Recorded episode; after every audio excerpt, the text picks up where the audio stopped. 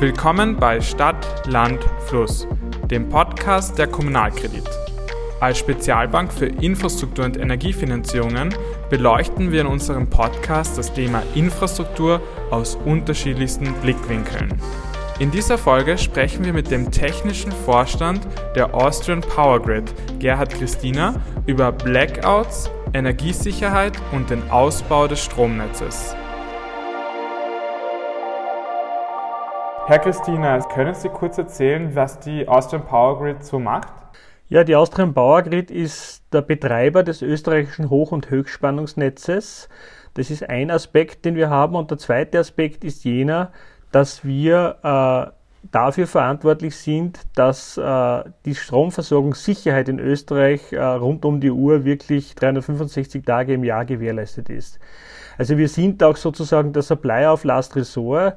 Das heißt, wir gleichen alle Schwankungen im Stromnetz aus, sodass immer das Gleichgewicht in Österreich gegeben ist zwischen Erzeugung und Verbrauch. Ab welcher Größenordnung wird denn ein Stromausfall zu einem Blackout? In der Branche äh, definieren wir den Blackout, wenn es zumindest ein, eine nationale Ebene erwischt, also wenn wirklich so ganz Österreich wäre ohne Strom oder es Teile von Europa oder ganz Europa wäre. Äh, das definieren wir wirklich als einen Blackout äh, im Widerspruch zu den, äh, ich sage jetzt einmal, lokalen oder regionalen Störungen, die für uns keinen Blackout darstellen, sondern eine begrenzte Unterbrechung der Stromversorgung. Das europäische Stromnetz ist ja eng verwoben und wenn ich das richtig verstanden habe, ist es ja die Aufgabe der APG und ihrer europäischen Partner für möglichst stabiles Spannungsgleichgewicht in diesem Netz zu sorgen. Wenn, sagen wir, irgendwo eine Störung eintritt, wie groß muss denn die Störung sein, dass sie eine europäische Kettenreaktion auslöst und sozusagen ein Strom-Dominostein nach dem anderen fällt?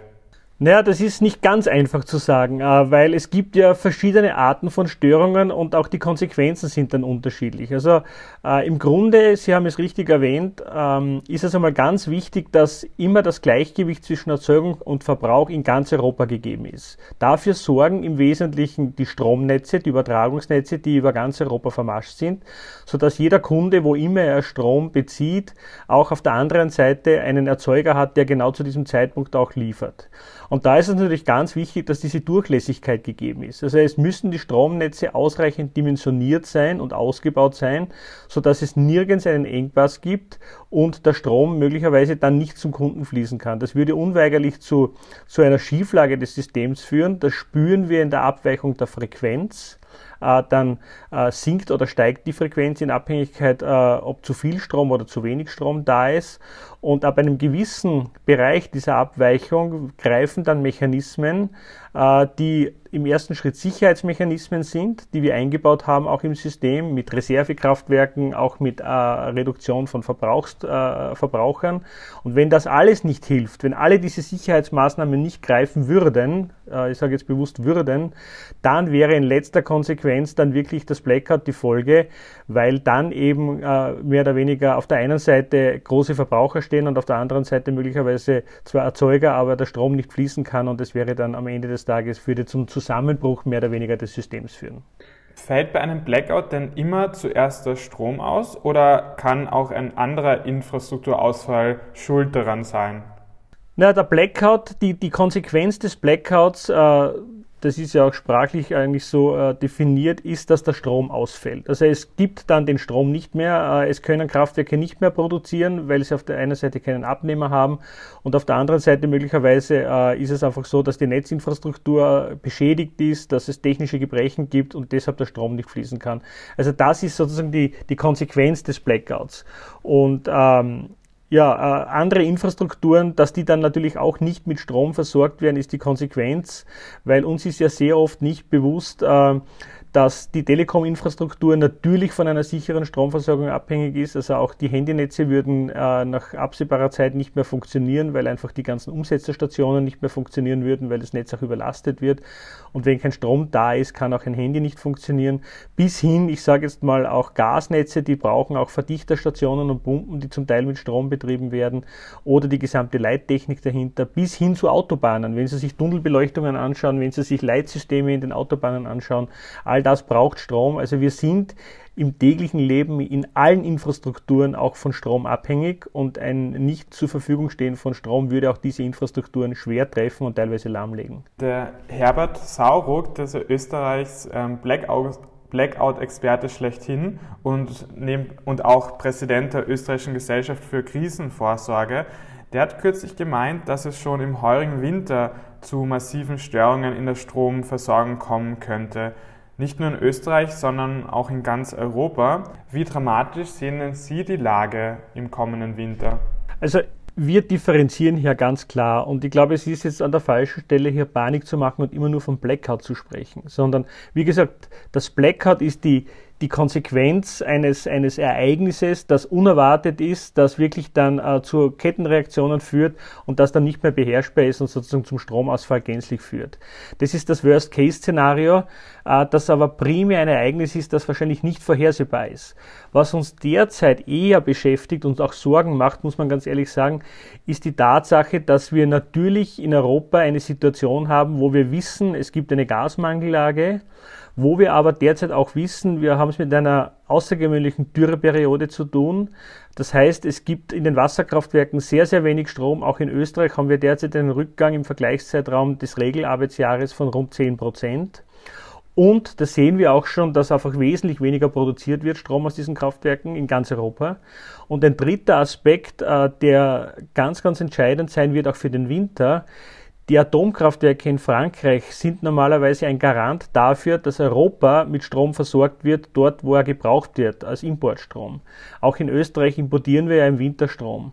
Und diese Kraftwerke sind derzeit weit unter ihrer normalen Betriebsfähigkeit. Also es sind derzeit nur 50 Prozent der Atomkraftwerke in Betrieb aufgrund von sicherheitstechnischen Untersuchungen auch, aber auch der Trockenheit in Frankreich, dass die Kühlung der Kraftwerke nicht in dem Umfang stattfinden kann. Und das führt dazu, dass natürlich Frankreich eigentlich in dieser Jahreszeit ein großer Exporteur von Strom wäre, derzeit aber Importeur ist. Und wenn Frankreich diese Probleme bis in den Herbst und Winter nicht in den Griff bekommt, dann machen wir uns schon Sorgen, dass Frankreich hier als größter Stromexporteur in Europa ausfällt. Und wie wir alle wissen, gerade wenn es ein kalter Winter ist, in Frankreich heizen fast alle Haushalte mit Strom, dass dann Frankreich auch zu einem großen Verbraucher wird und dass wir hier hoffentlich dann nicht auch in eine Strommangellage kommen. Das ist die große Sorge, die wir schon derzeit hegen und auch genau analysieren. Wie gesagt, das ist aber natürlich beobachtbar, planbar und wir arbeiten alle daran natürlich äh, in allen Ländern, dass wir genau diese Entwicklung, äh, dass wir hier gegensteuern mit allen Möglichkeiten, die es in Europa gibt, um nicht in diese Strommangellage zu kommen. Es ist ja so, dass mh, zum Beispiel in Norddeutschland ähm, die Windkraft sehr ausgebaut ist, Österreich sehr stark in der Wasserkraft. Es gibt auch ähm, natürlich Photovoltaikanlagen, die unabhängig von Wasser und Wind sind. Was würden Sie denn sagen aus Ihrer Perspektive, dass denn ein guter Mix ist? Wo können Länder, äh, in, in welche auf welche Technologie sollten die setzen? Also im, im, Grunde die Erkenntnis, die wir haben, ist ja folgende. Äh, wir sind ja eigentlich in einem Umbau dieses Energiesystems in Richtung Dekarbonisierung, in Richtung Erneuerbare. Ja, das ist ja das große Ziel de facto in fast allen Ländern. Atomkraft ist noch äh, ein Thema, das in gewissen Ländern auch natürlich hier entsprechend forciert wird wieder. Aber im Grunde geht es darum, die Stromerzeugung CO2-frei zu machen. Das bedeutet, äh, ich glaube, wir haben nicht viele Möglichkeiten, hier großartig Überlegungen anzustellen, äh, ob jetzt Wind in Österreich oder Photovoltaik oder Wasserkraft, sondern ich glaube, es ist an der Zeit, ehrlich zu sein und zu sagen, alle Potenziale, die wir haben, müssen wir bestmöglich nutzen. Natürlich wird es hier Restriktionen geben aus ökologischer Sicht, aus Biodiversitätssicht, aus Landschaftsbild. Das ist alles irgendwo verständlich. Nur ich glaube, wir müssen endlich den Mut haben, der Bevölkerung auch zu sagen, wenn wir aus dem Gas aussteigen wollen, wenn wir aus Erdöl aussteigen wollen, wenn wir Kohle nicht mehr verbrennen wollen, dann müssen wir umgehend die erneuerbaren Potenziale, die wir in Österreich haben, nutzen und da muss auch jeder Einzelne äh, Verständnis zeigen und auch Veränderungsbereitschaft in sich tragen, dass er sagt, okay, ich akzeptiere, dass vielleicht in meinem Nahbereich ein Windrad steht, ich akzeptiere, dass in der Fläche irgendwo eine PV-Anlage ist, ich akzeptiere auch ein neues Wasserkraftwerk, natürlich mit allen entsprechenden Umweltauflagen, aber das, dieses Verständnis muss in Österreich da sein und wird es in ganz Europa brauchen, weil nur dann können wir diese enorme Menge, die wir substituieren müssen, und wir sprechen hier wirklich von gewaltigen Energiemengen, Technologien, die es hier gilt, äh, aus, aus, aus, aus, aus fossilen Brennstoffen äh, zu substituieren, dass wir das auch überhaupt schaffen können. Ich glaube, wir, wir, wir haben nicht mehr den Luxus, uns zu leisten und zu überlegen, nehmen wir die Technologie oder die. Äh, es, es, es braucht alles, was wir haben in Europa, um genau diese Mammutaufgabe wirklich bewältigen zu können. Welche Rolle spielen denn kleinere Einheiten wie zum Beispiel Gemeinden, Unternehmen, Privathaushalte, wenn es um das Stromnetz geht und in weiterer Folge auch um die Vermeidung von Blackout-Situationen? Also ich glaube, wir müssen, also das, das Stromsystem ist grundsätzlich in einem Wandel. Weg von großen zentralen Einheiten, die wir in der Historie hatten, äh, große thermische Einheiten, große Atomkraftwerke teilweise, sondern es geht natürlich ganz stark in eine Dezentralisierung, in, in, in kleinere Einheiten bis hin zum klassischen Haushalt, der in Zukunft auf seinem Dach auch eine FPV-Anlage haben wird. Äh, das heißt, das bedarf schon eines, auch eines strukturellen Wandels des gesamten Energiesystems. Und das beginnt bereits beim Verteilnetz, das beginnt beim Haushalt. Ähm, äh, ich habe das selbst, äh, selbst erfahren, auch wenn Sie heute eine größere PV-Anlage aufs Dach montieren, müssen Sie mal mit Ihrem Netzbetreiber, mit Ihrem Vorgelagerten sprechen, kann das das Übertragungsnetz überhaupt, dass Sie die Überschussmenge, die Sie produzieren, einspeisen können. Das kumuliert sich natürlich möglicherweise in einer Gasse und überfordert die dort vor Jahren gebaute Netzinfrastruktur, weil sie ganz einfach für diese, für diese äh, Nutzung gar nicht ausgelegt war, weil es rein eine Versorgungsleitung war und weil niemand gedacht hat, dass dort eigentlich Strom jetzt zurückkommt, möglicherweise im größeren Stil. Das führt dann weiter über Trafostationen und geht dann rauf bis ins Übertragungsnetz. Also ein gutes Beispiel für mich, äh, wohin sich Österreich auch entwickeln wird, ist das Burgenland. Im Burgenland haben wir eine Verbrauchsspitze von rund 300 Megawatt und das Burgenland hat eine Erzeugungsspitze, wenn viel Wind und auch schon PV oder Photovoltaik-Einspeisung ist, von rund 1300 Megawatt. Das heißt, dort gibt es dann 1000 Megawatt zu viel Erzeugung. Äh, diese Energie muss aber auch in dieser Sekunde, wo sie produziert wird, abtransportiert werden und auch irgendwo genutzt werden.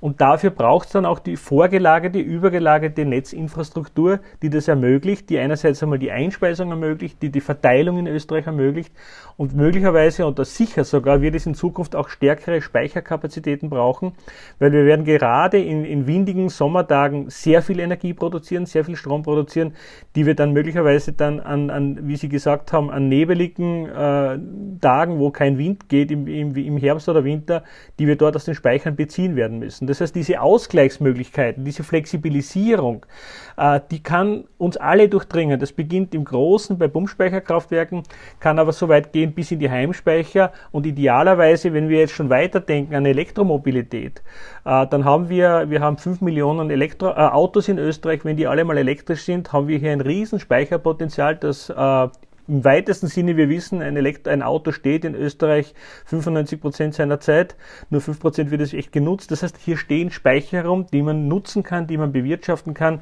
Das zu ermöglichen erfordert auch eine enorme digitale Transformation. Das heißt, das Ganze intelligent zu vernetzen, zu verbinden. Äh, da steht noch eine echte große Herausforderung vor uns, die wir unverzüglich aber angehen müssen. Wenn wir von dem Verbrauch sprechen, Sie haben gerade früher die Elektroautos angesprochen. Wenn das Netz sehr ausgebaut wäre, wäre das ja ein Energiespeicher für einen Überschuss an Strom. Welche Rolle spielt da eigentlich der grüne Wasserstoff, diese ähm, Elektrolyseanlagen, die Hausnummer für große Industrie, Industriebetriebe ähm, Wasserstoff erzeugen? Ja, da, ich glaube, Wasserstoff wird ähm, vielleicht nicht kurzfristig, aber mittelfristig eine ganz, ganz wesentliche Rolle spielen, eben in, in verschiedensten Bereichen. Äh, das ist im Wesentlichen, so glauben wir, vielleicht im Schwerverkehr. Äh, dort werden die Elektroautos in der Form nicht Platz greifen, vermute ich einmal. Das ist meine persönliche Meinung, weil man doch vielleicht hier eher auf Wasserstofftechnologie setzen wird. Aber speziell im industriellen Bereich, dort wo thermodynamische Prozesse stattfinden, wo man hohe Temperaturen braucht, dort ist Strom nicht vielleicht das ideale Mittel, dort ist Wasserstoff äh, als Produkt wesentlich besser, also ähnlich dem Gas eigentlich, ja, dem heutigen Gas. Und Wasserstoff hat natürlich auch die, die enorme Eigenschaft, die wichtig ist. Wir werden nicht alles mit Pumpspeichern oder mit Batteriespeichern lösen können. Wir werden, wenn wir die Ziele verfolgen, wirklich 100% Erneuerbare in Österreich auszubauen, werden wir gewaltige, im Sommer, wie schon gesagt, gewaltige Überschusskapazitäten zu gewissen Zeiten haben. Und hier ist Wasserstoff eine Möglichkeit, den Strom, diesen Strom, der hier anfällt, eben in Wasserstoff umzuwandeln, in entsprechende Leitungssysteme einzuspeisen, die dann auch de facto als Speicher dienen können, bis hin auch die aktuellen Gasspeicher für Wasserstoff zu nutzen. Auch das ist technologisch möglich. Und ich glaube, diese Überlegungen sind auch in Europa, die werden derzeit angestellt, eine Wasserstoffinfrastruktur hier entsprechend aufzubauen, die Industrie, die Großindustrie einmal anzubinden und dann zu sehen, wie sich dieses Thema, Themenfeld dann weiterentwickelt. Aber es ist sicher mittelfristig, wenn der erneuerbaren Ausbau dann wirklich massiv weitergeht, ein ganz, ganz wesentlicher Aspekt auch für die Umwandlung und Speicherung von Überschussstrom. Ich, war vor kurzem in der Nordsee und da habe ich gesehen, dass einige Windräder, also es gibt ja große Windradparks, ausgeschalten sind. Ist das dann ein Grund, wenn zu viel Strom gerade produziert wird, dass die dann abgedreht werden oder sind das ja. Reparaturarbeiten? Also das sind die Defizite, die wir heute noch im System haben und die sehr, sehr bitter sind. Äh, wir haben das auch in, fast in Österreich, also wenn man das jetzt da, das ist ja kein nationales Thema, sondern es ist ein internationales Thema. An 144 Tagen in diesem Jahr mussten wir in das Marktsystem eingreifen, nämlich dann, wenn die Netze zu schwach sind für den Strom, der transportiert werden sollte. Das spielt sich dann so ab, äh, es gäbe die großen Potenziale, Windkraft zu erzeugen an der Nordsee oder auch an äh, Onshore in Deutschland vielleicht. Der würde auch gekauft von Kunden in Österreich, aber vielleicht auch in Südeuropa.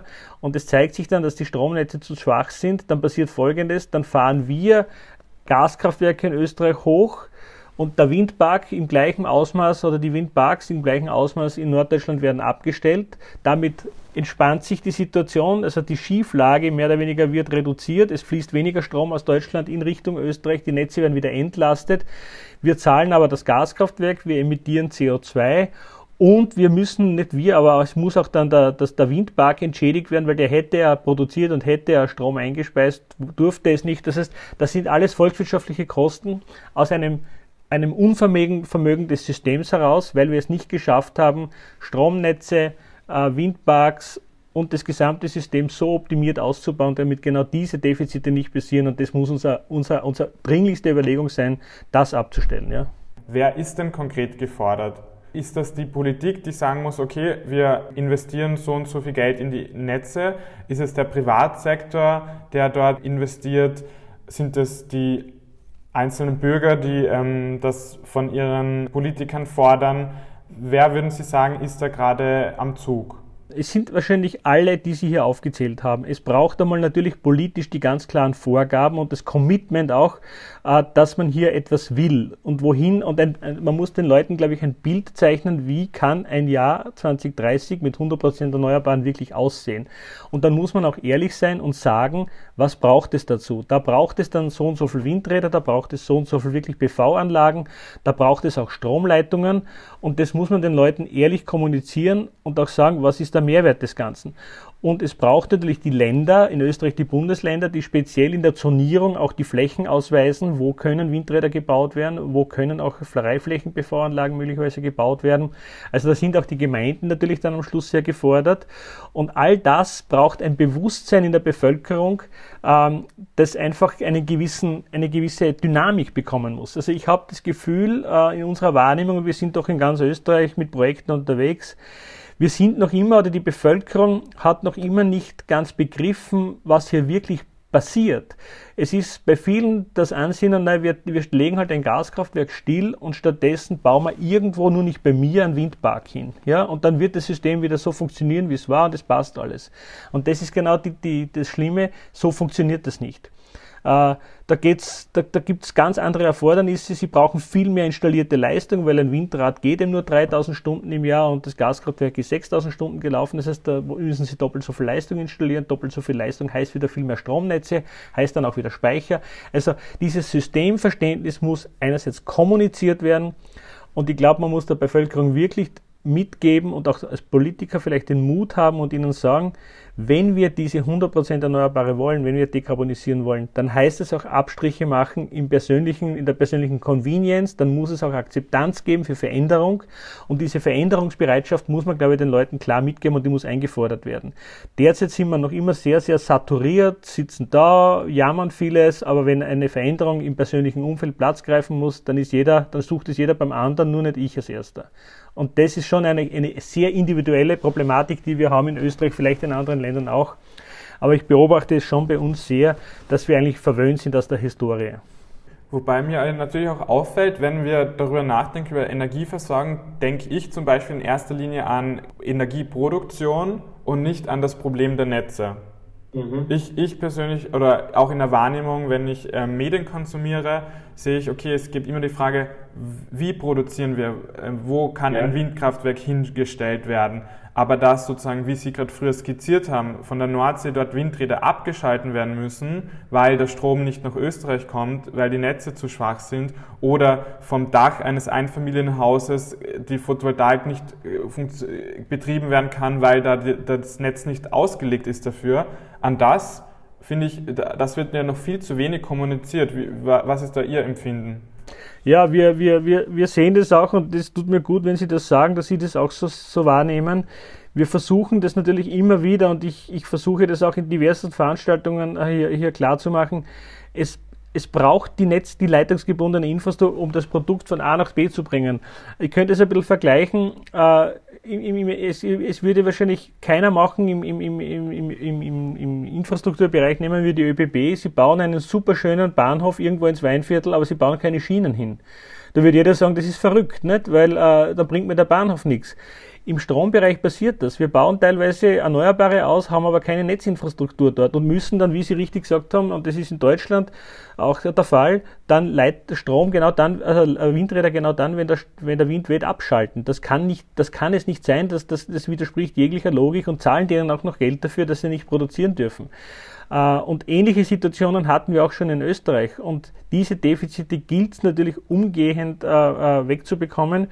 Ich glaube, wir müssen uns da ein bisschen auch ein, eine Anleihe nehmen bei der, bei der digitalen Infrastruktur. Also es redet in Österreich viele von der Breitbandmilliarde, von der Breitbandoffensive. Also da ist jedem klar, weil er wahrscheinlich auch das Handy an der Hand hat und sieht, wenn die Datenübertragung so langsam ist, dann jammern wir. Oder wenn wir vor dem PC sitzen und sagen, paar, könnte es nicht schneller gehen der Strom kommt aus der Steckdose und wir hatten halt einfach das Thema, bis jetzt hat niemand in Österreich oder über viele Jahre ist die Stromversorgung ist nachweislich eine der sichersten in Europa aber dass sich dahinter bereits hohe Defizite auftun und das Ganze damit teuer macht und wir eigentlich für Dinge zahlen, die wir günstiger haben könnten, nur aufgrund der Tatsache, dass es hier eben nicht ausreichend Infrastruktur gibt, dieses Bewusstsein zu zeugen, das versuchen wir eh laufend, aber es wird, ich sage ganz ehrlich, vielleicht auch medial noch zu wenig aufgenommen und für viele ist es auch zu kompliziert oder nicht, nicht so ansprechend, wie es halt ist, wenn man einen Windpark oder eine PV-Anlage gerade äh, herzeigt. Würden Sie sagen, dass die derzeit extrem hohen Preise ähm, auch eine Möglichkeit wären, das besser zu kommunizieren? Ich gebe Ihnen ein Beispiel nur, dass Sie, weil Sie sagen, ist, ja, ich kann das auch mit Zahlen belegen. Dieses Engpassmanagement, das ich vorher erwähnt habe, hat uns bis heute in diesem Jahr bereits über 450 Millionen Euro gekostet. Und das wird umgelegt auf die Netztarife und das zahlt jeder Netzkunde. Jeder Haushaltskunde zahlt das mit. 450 Millionen Euro nur bis jetzt im Halbjahr für nicht vorhandene, ausreichend vorhandene Netzinfrastruktur. Ein zweiter Aspekt, den man hier monetär festmachen kann, ist, äh, wir haben ja diese Merit Order, diesen Strommarkt, diesen europäischen, von dem jetzt alle sprechen. Ähm, diese Merit Order, diese europäische Merit Order, funktioniert nur so lange, wir können nur so lange aus dieser Merit Order den unter Anführungszeichen Strom, günstigen Strom, sowas zumindest früher beziehen, solange auch die Netzkapazität da ist. In dem Moment, wo das System merkt, dass die Netzkapazität nach Österreich nicht reicht, ist kein Bezug aus Österreich mehr aus dieser europäischen Merit Order möglich. Das heißt, man muss das Ganze dann aus der nationalen Ressource decken, aus den nationalen Kraftwerken. Und die sind dann nachweislich teurer. Das heißt, wir haben derzeit einen Preisspread, wie wir sagen, also einen Preisunterschied zwischen Österreich und Deutschland von year to date, also seit 1. Jänner bis heute im Durchschnitt von 24 Euro.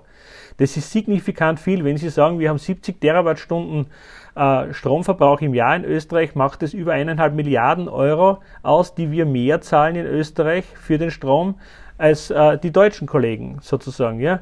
Okay, was würden Sie dann sagen, ist dann das die wichtigste Leitung sozusagen, die wenn Sie sagen, okay, Stromnetze, die müssen weiter ausgebaut werden, aber welche wäre prioritär zum Ausbauen? Es ist, es ist beim Strom so, man kann das sehr schön simulieren. Wir haben ja die mathematischen Modelle, wir haben ja das ganze europäische Stromnetz äh, wirklich äh, auf jedem PC, jeder Übertragungsnetzbetreiber hat das. Es ist so, äh, hinderlich ist das schwächste Glied in der Kette. Wenn Sie heute 300 MW von Deutschland nach Österreich schicken wollen, müssen, müssen die 300 MW an jeder Stelle durchgehen in dem Moment, wo der erste Engpass ist, wo das erste Bottleneck ist, dann ist es bereits ein Problem. Und Sie müssen einfach schauen, dass Sie das Netz ganzheitlich, es reicht nicht nur dort eine starke Leitung oder da, sondern für die Erfordernisse, die wir haben, sowohl in der Einspeisung als auch im Bezug äh, und in der Interaktion mit unseren Nachbarn, müssen wir die Leitungen so ausbauen, dass wir für die Erfordernisse, die wir halt gerne auch markttechnisch dann bewerkstelligen wollen, dass das Netz ausreichend ist. Und das ist die Herausforderung. Und das kann man sehr gut simulieren. Wir kennen die Problemfelder, wir kennen auch genau die Engpässe.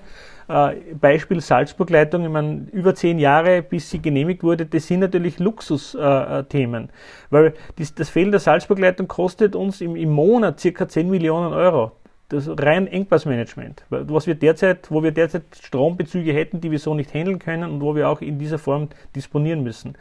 Das ist, das haben wir schon vor Jahren kommuniziert, aber gut, man hängt halt ewig im Genehmigungsverfahren und, äh, und muss das dann halt durchjudizieren und das dauert einfach, bis man in den Höchstgerichten ist. Aus ökonomischer Perspektive hätte sich das schon längst ausgezahlt, äh, das Geld in die Natürlich. Netze zu investieren. Ja.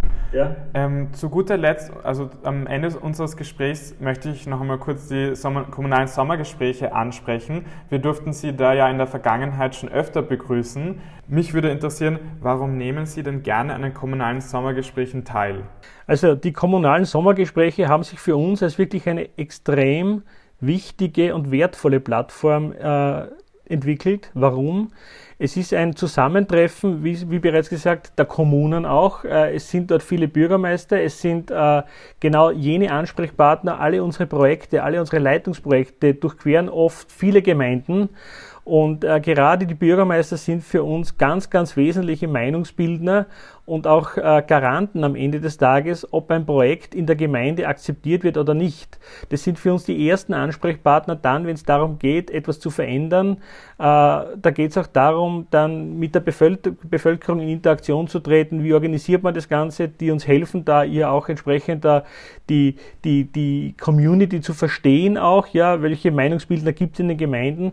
Und da ist dieses, die, sind diese kommunalen Sommergespräche insofern gut. Wir können unsere Überlegungen transportieren, wir können aber auch interagieren, wir wissen auch, was die Bürgermeister bewegt. Und ich glaube, es ist eine der, der ganz wesentlichen Plattformen in Österreich, für, gerade auch für uns als Infrastrukturbetreiber, äh, wo man, wo man genau diese Themen, die wir hier diskutiert haben, auch transparent machen kann, wo man Verständnis erzeugen kann auch und wo man genau die Fragen der Energieversorgung äh, ganz klar einmal auf die Tagesordnung bringen kann. Und vielleicht von meiner Seite zum Abschluss auch, ich glaube, wir haben jetzt verstanden, diese ganze Sicherheitsthematik, die wir jetzt haben, die, die Versorgungssicherheit, die lange geglaubte Versorgungssicherheit, die wir, die wir in Österreich haben, ist nicht so sicher, wie wir alle glauben, in vielen Bereichen. Und Energiepolitik ist wesentlich mehr. Energiepolitik ist nicht nur Wirtschaftspolitik, es ist am Ende auch Standortpolitik, weil wenn uns die Unternehmen weggehen, weil die Strompreise zu hoch sind oder weil die Infrastruktur nicht passt und die Versorgungssicherheit nicht passt und es ist am Schluss vielleicht sogar Sozialpolitik, weil in Preisen, in Zeiten, wo die Energiepreise auf 1000 Euro gehen, wie wir jetzt sehen, ist es dann schon eine Frage, kann sich das überhaupt noch jeder leisten dann am Schluss? Und umso wichtiger ist es, dass wir, glaube ich, diese Themen in der Breite diskutieren und nicht im exklusiven Circle irgendwo in der Energiebranche, wo ja jeder die Probleme kennt und weiß. Ich möchte mich einmal bedanken für das super Podcast-Gespräch. Vielen Dank auch für das angenehme Gespräch. Ja, alles Gute für Sie.